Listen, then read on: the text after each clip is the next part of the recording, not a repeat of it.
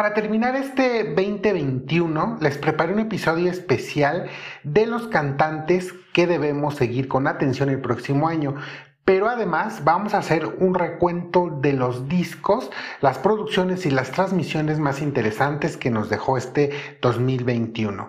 Vamos a comenzar con los ganadores de Operalia, porque como ustedes ya saben, Plácido Domingo, además de su trabajo como cantante, que es inmenso y enciclopédico, además construyó un concurso de canto tan importante que de allí han salido figuras como Ainhoa Arteta, Joyce Di Donato, Arturo Chacón, Joseph Calleja, María Catzaraba, Licedo Oropesa, John Osborne, Erwin Scott, Nina Steme, Ludovic Tetzier, Aida Garifulina, entre muchos otros.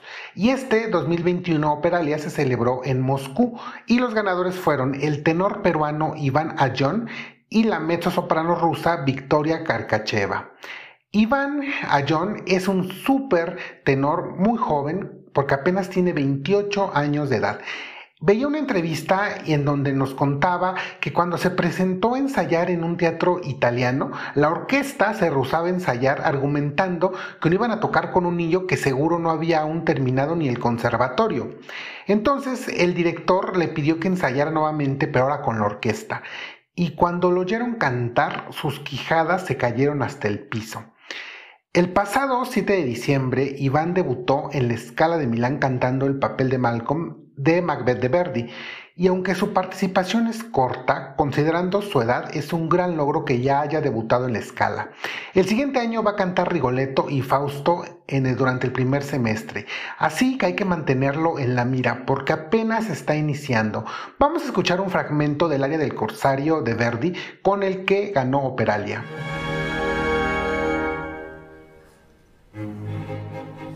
Sí, de librar di sé io stesso dal braccio nostro presa il musulman. Cadrà allarmi allarmi intrepidi cadiam cadiam sulle luna.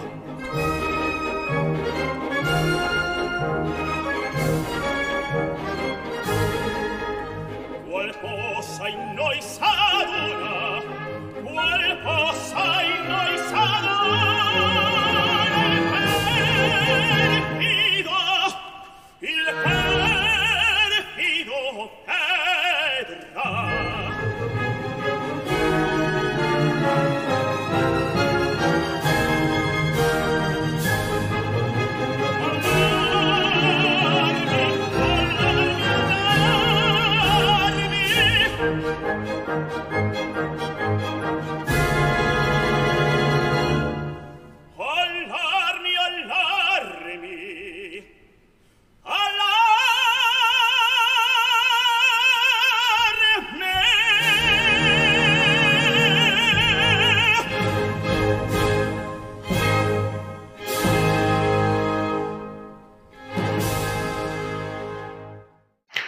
Otro cantante ganador de Operalia que debemos tener en la mira es al vasco Javier Anduaga.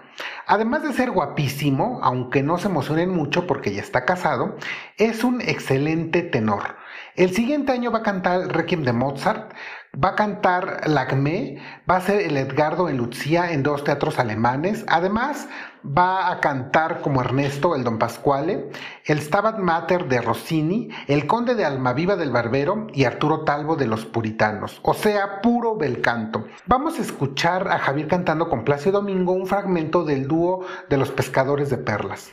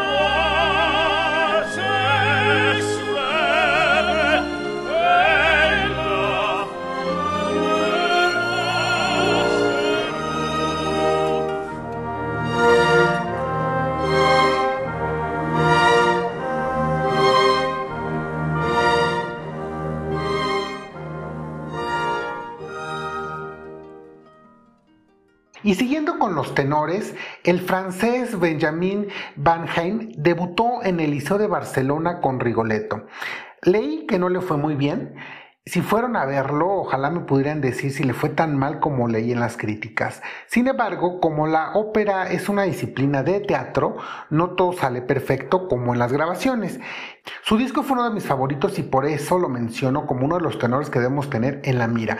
Porque además, el siguiente año su agenda tiene contemplada la Bohème, Werther, Macbeth, Lucía y Fausto. Escúchenlo cantar un fragmento del aria de Lensky.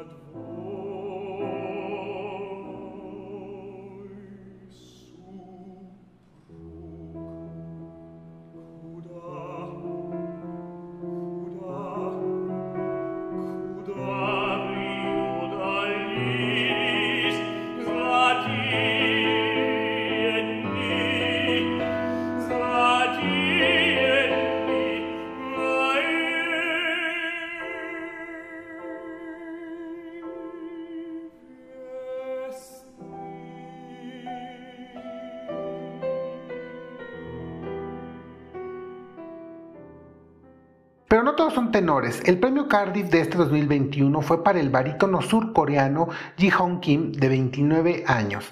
En los episodios de Amigos y Rivales y el de Arias Infernales para barítonos, les conté de Engbatin Amartufshin, un barítono mongol que está despuntando y que es maravilloso cantando Verdi. Pero Ji Hong Kim fue un agradable descubrimiento, principalmente porque lo escuché con una de mis áreas favoritas de Wagner, aunque como se han dado cuenta todo Wagner es mi favorito. Pero esta área que canta Wolfram, que además debe ser tratada como una canción alemana, de esas que les platiqué tanto hace un par de episodios, es bellísima. Escuchen un fragmento.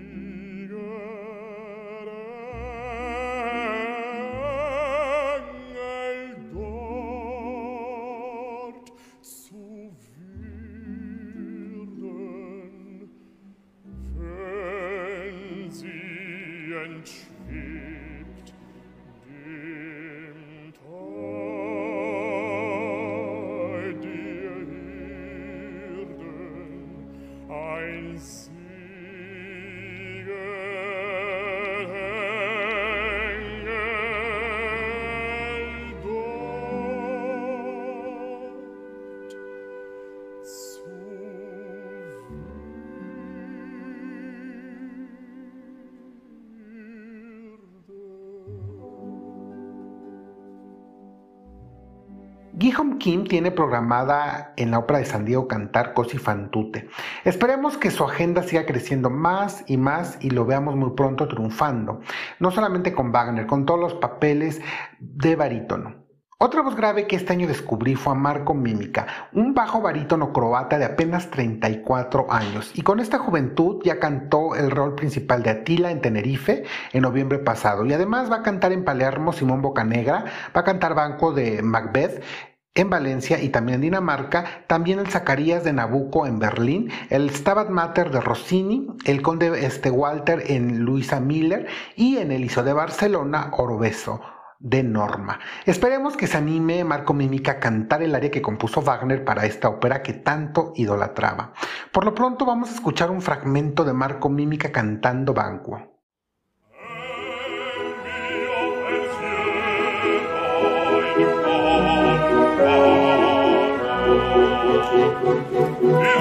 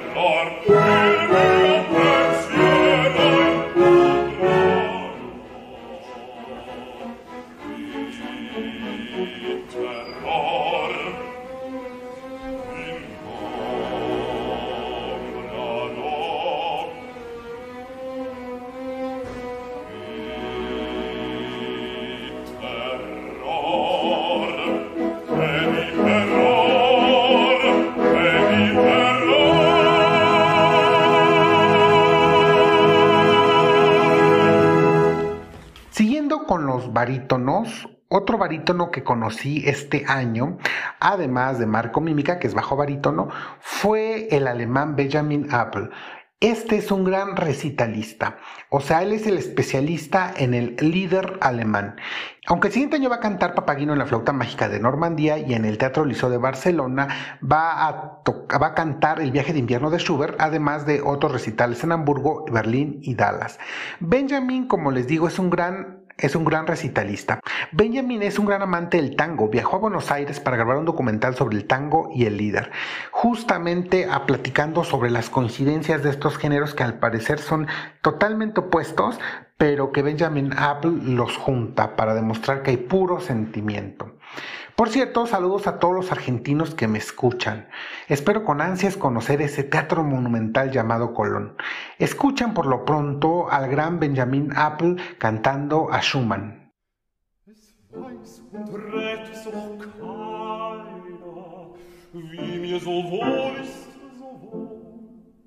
Ach, es nur einer, nur einer, kein Mensch es soll. Ochsen im Schnee, so stumm und verschwiegen sind die Sterne nicht in der Höhe, als meine Gedanken gehen. Ich wünsch, ich wär ein Vöglein und flöge über das Meer, wohl über das Meer und weiter,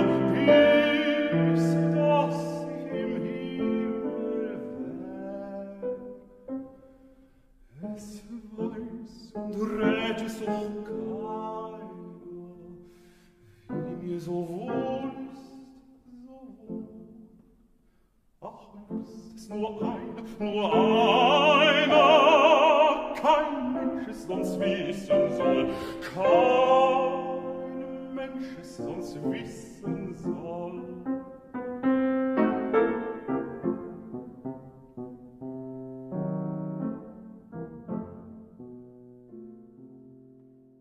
Benjamin Apple, yo insisto que es uno de los grandes lideristas que tenemos en la actualidad y que continúa creciendo y se va a convertir en un referente.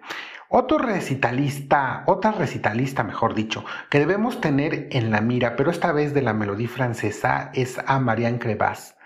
Además de su talento para las canciones de cámara francesas, tiene algunos discos muy interesantes y ella la mencioné cuando platicamos sobre arias para mezzosopranos infernales.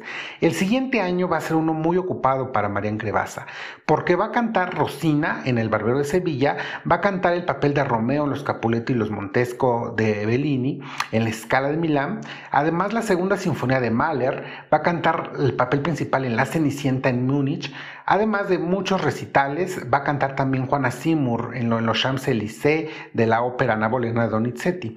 Todo esto va a cantar Marianne, para mí la mejor mezzosoprano de su generación y de la actualidad, y no debemos perderla de vista. Escuchen un fragmento de la Noche Española de Masné acompañada de Cibú García.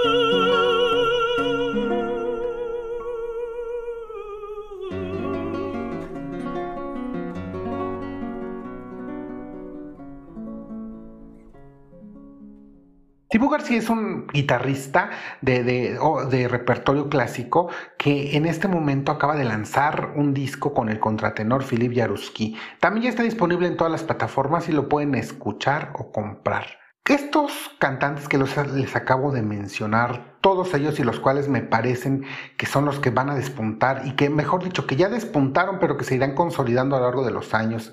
O sea, Iván a John Rivas, Javier Anduaga, Benjamin Van Heim, Ji Hong Kim, Benjamin Apple, Marco Mímica y Marian Crevasa, todos ellos tienen en común que son menores de 40 años. Pero hay otros que ya no se cuecen al primer hervor y además de que ya no se cuestan al primer hervor, ya están muy consolidados. Pero este año destacaron, y hablo particularmente de dos. Asmi Grigorian, la soprano lituana que desafortunadamente no la veo mucho circular de este lado del charco, ni siquiera entre los amantes de la ópera veo, veo que no la mencionan tanto como, como quisiera y no le hacen justicia porque es una gran soprano. Su carrera está muy concentrada en Europa, pero los que vivimos en América la pudimos ver en una transmisión que hizo el Royal Opera de Londres a través de Opera Visión cantando Jennifer en una producción padrísima. Desafortunadamente ya no está disponible en YouTube, pero ojalá que pronto la suban porque es espectacular. Por lo pronto escuchen un fragmento de Asmik cantando Jennifer.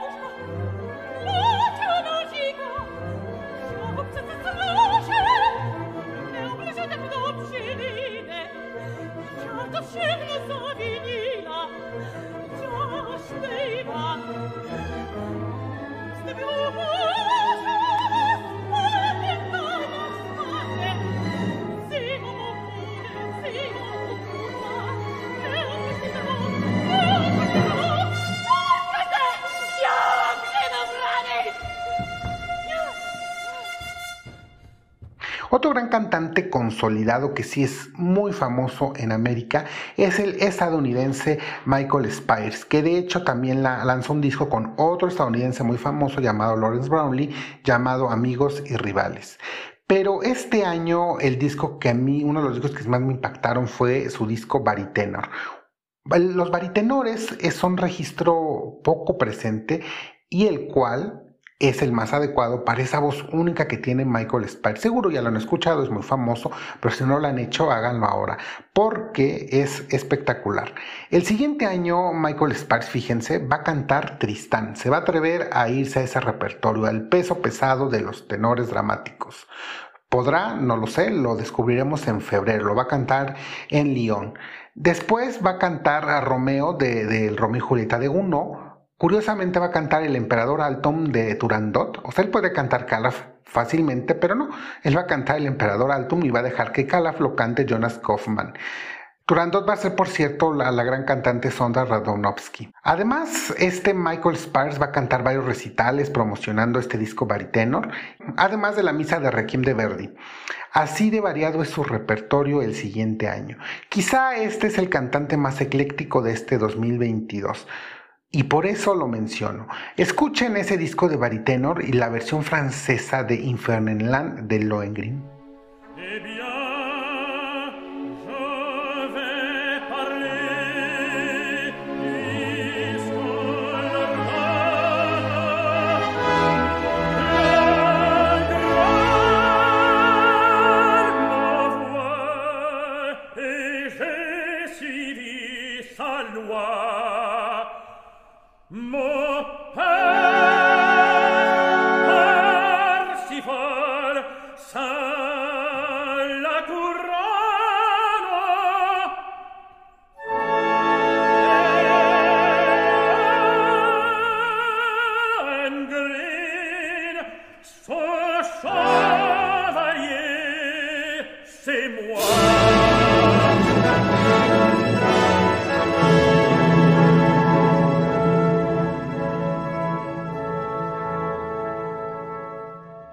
Fueron los cantantes tanto ya consolidados que tuvieron participaciones muy destacadas durante el 2021 como los que están, como los que surgieron y los que debemos tener, yo insisto, en la mira en el 2022 y en los siguientes años, porque cada uno de ellos en su repertorio y en su registro, yo estoy seguro que van a lograr despuntar y consolidarse como los grandes cantantes de ópera de esta generación.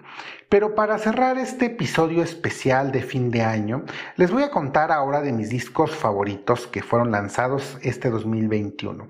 Ya les dije del disco de, Michael Spars, que es uno de los que más escuché, pero otro que me dio mucha ilusión porque estaba anunciado por Javier Camarena desde marzo del 2021. Bueno, él dijo que iba a salir en primavera de 2021, pero terminó saliendo en otoño. Fue El Pirata de, de Bellini con Marina Rebeca. Marina Rebeca aún tiene en Operavisión su Madame Butterfly que acaba de salir, es, es fabulosa, véanla. La producción no es muy bonita, es, es, es bastante lúgubre, ¿Saben cuál es el problema de Madame Butterfly? Que ahora que estuvimos en el encierro por la pandemia, pude ver un par de veces la producción que tiene el Metropolitan Opera House y la verdad es que Ah, para mí en este momento es insuperable la belleza cinematográfica con el que retrata y con la que le queda como anillo al dedo esa producción a Madame, a Madama Butterfly de Puccini. Es maravillosa. Entonces me cuesta ya un poco de trabajo ver otras producciones que no tienen ese, ese nivel multimedia, ese nivel cinematográfico que tiene esa Madama Butterfly. Pero Marina Rebeca es una gran chocho-san. Deben verla, todavía se encuentra en Operavisión antes de que la quiten. Pero regresando a mis, a mis especiales de este, a mis discos recomendados de este año. Yo insisto que El Pirata, además que es uno de mis es una de mis óperas favoritas belcantistas. Yo idolatro a, Bellini.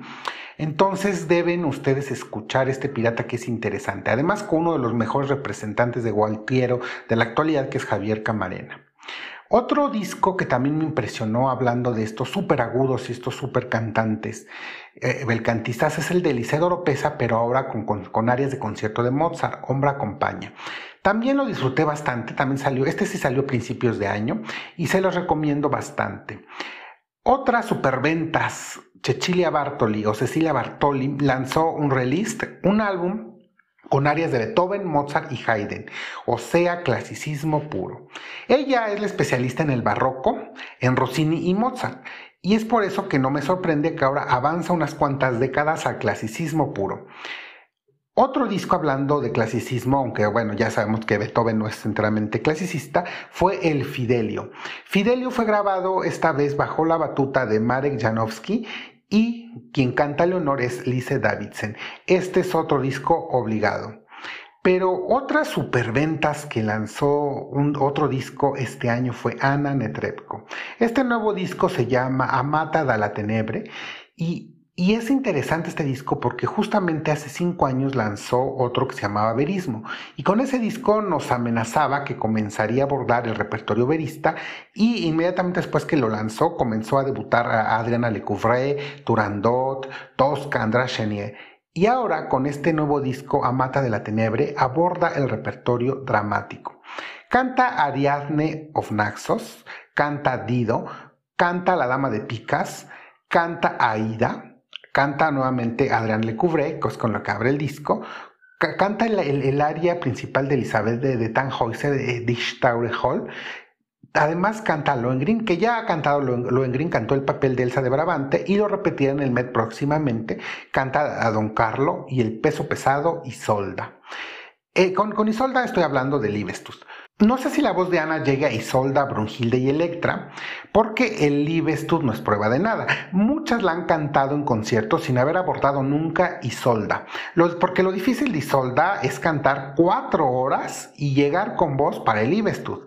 Pero ya nos dirá Ana Netrebko hasta dónde va a llegar su repertorio. Lo que sí es que ya con este disco amenaza con rebasar el verismo. Y de Ana Netrebko nos vamos con otra soprano, pero esta vez una ligera francesa. Yo les he hablado mucho de Sabine de Biel, y les he hablado mucho porque además de que es espectacular, este año la lanzó tres discos, pero solamente voy a mencionar dos. El primero que me parece extraordinario es de Agamou y se llama Achanté et fils. El barroco francés tiene un encanto particular. A mí me encanta. Hace falta que hablemos y escuchemos Margamo. En la siguiente temporada obligadamente lo vamos a abordar. Esta ópera es extraordinaria. De verdad que escúchenla. Es de mis más destacadas recomendaciones de este 2021.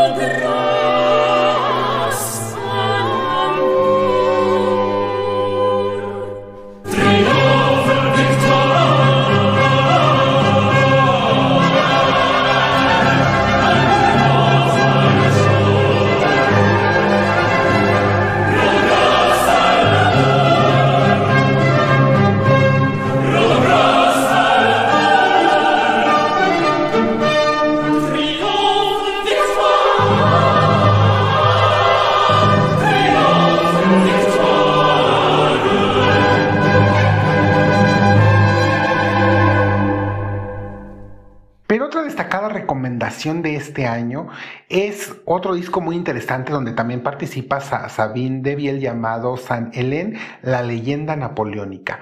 Un álbum de fanfarrias, canciones de salón, marchas y canciones populares que hablan de Napoleón y la época napoleónica. Sabine de Viel participa junto con un coro, el cual es espectacular. Este es un disco muy interesante. No es operístico, es verdad, pero vale la pena. Es una joya histórica musical que les recomiendo bastante. Para cerrar este recuento de discos y cantantes, les debo hablar de una ópera nueva.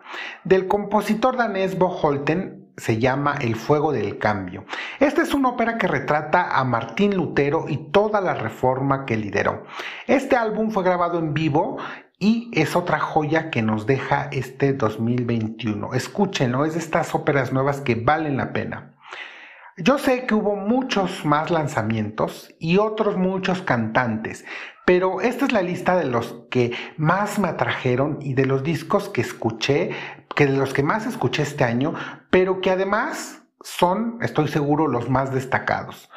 A mí me gustaría que me dijeran cuáles fueron sus discos este año y cuáles fueron los cantantes que descubrieron. Les dejo mi Twitter para que me lo digan. También les pido que se suscriban porque la siguiente temporada vamos a seguir desmenuzando la ópera porque este arte apenas tiene 400 años y hay un tanto que explorar, que esta pausa de temporada no es para descansar, sino para ponerme al día de todo lo que viene en la segunda temporada. Nuevamente muchas gracias a todos los hispanoparlantes del mundo, a los españoles que amablemente me siguen y a toda Latinoamérica. Espero que disfruten este receso invernal. Les mando un abrazo a la distancia a todos y yo espero que el siguiente 2022 sigamos juntos viendo y escuchando mucha, mucha ópera. Muchas gracias y hasta el siguiente año.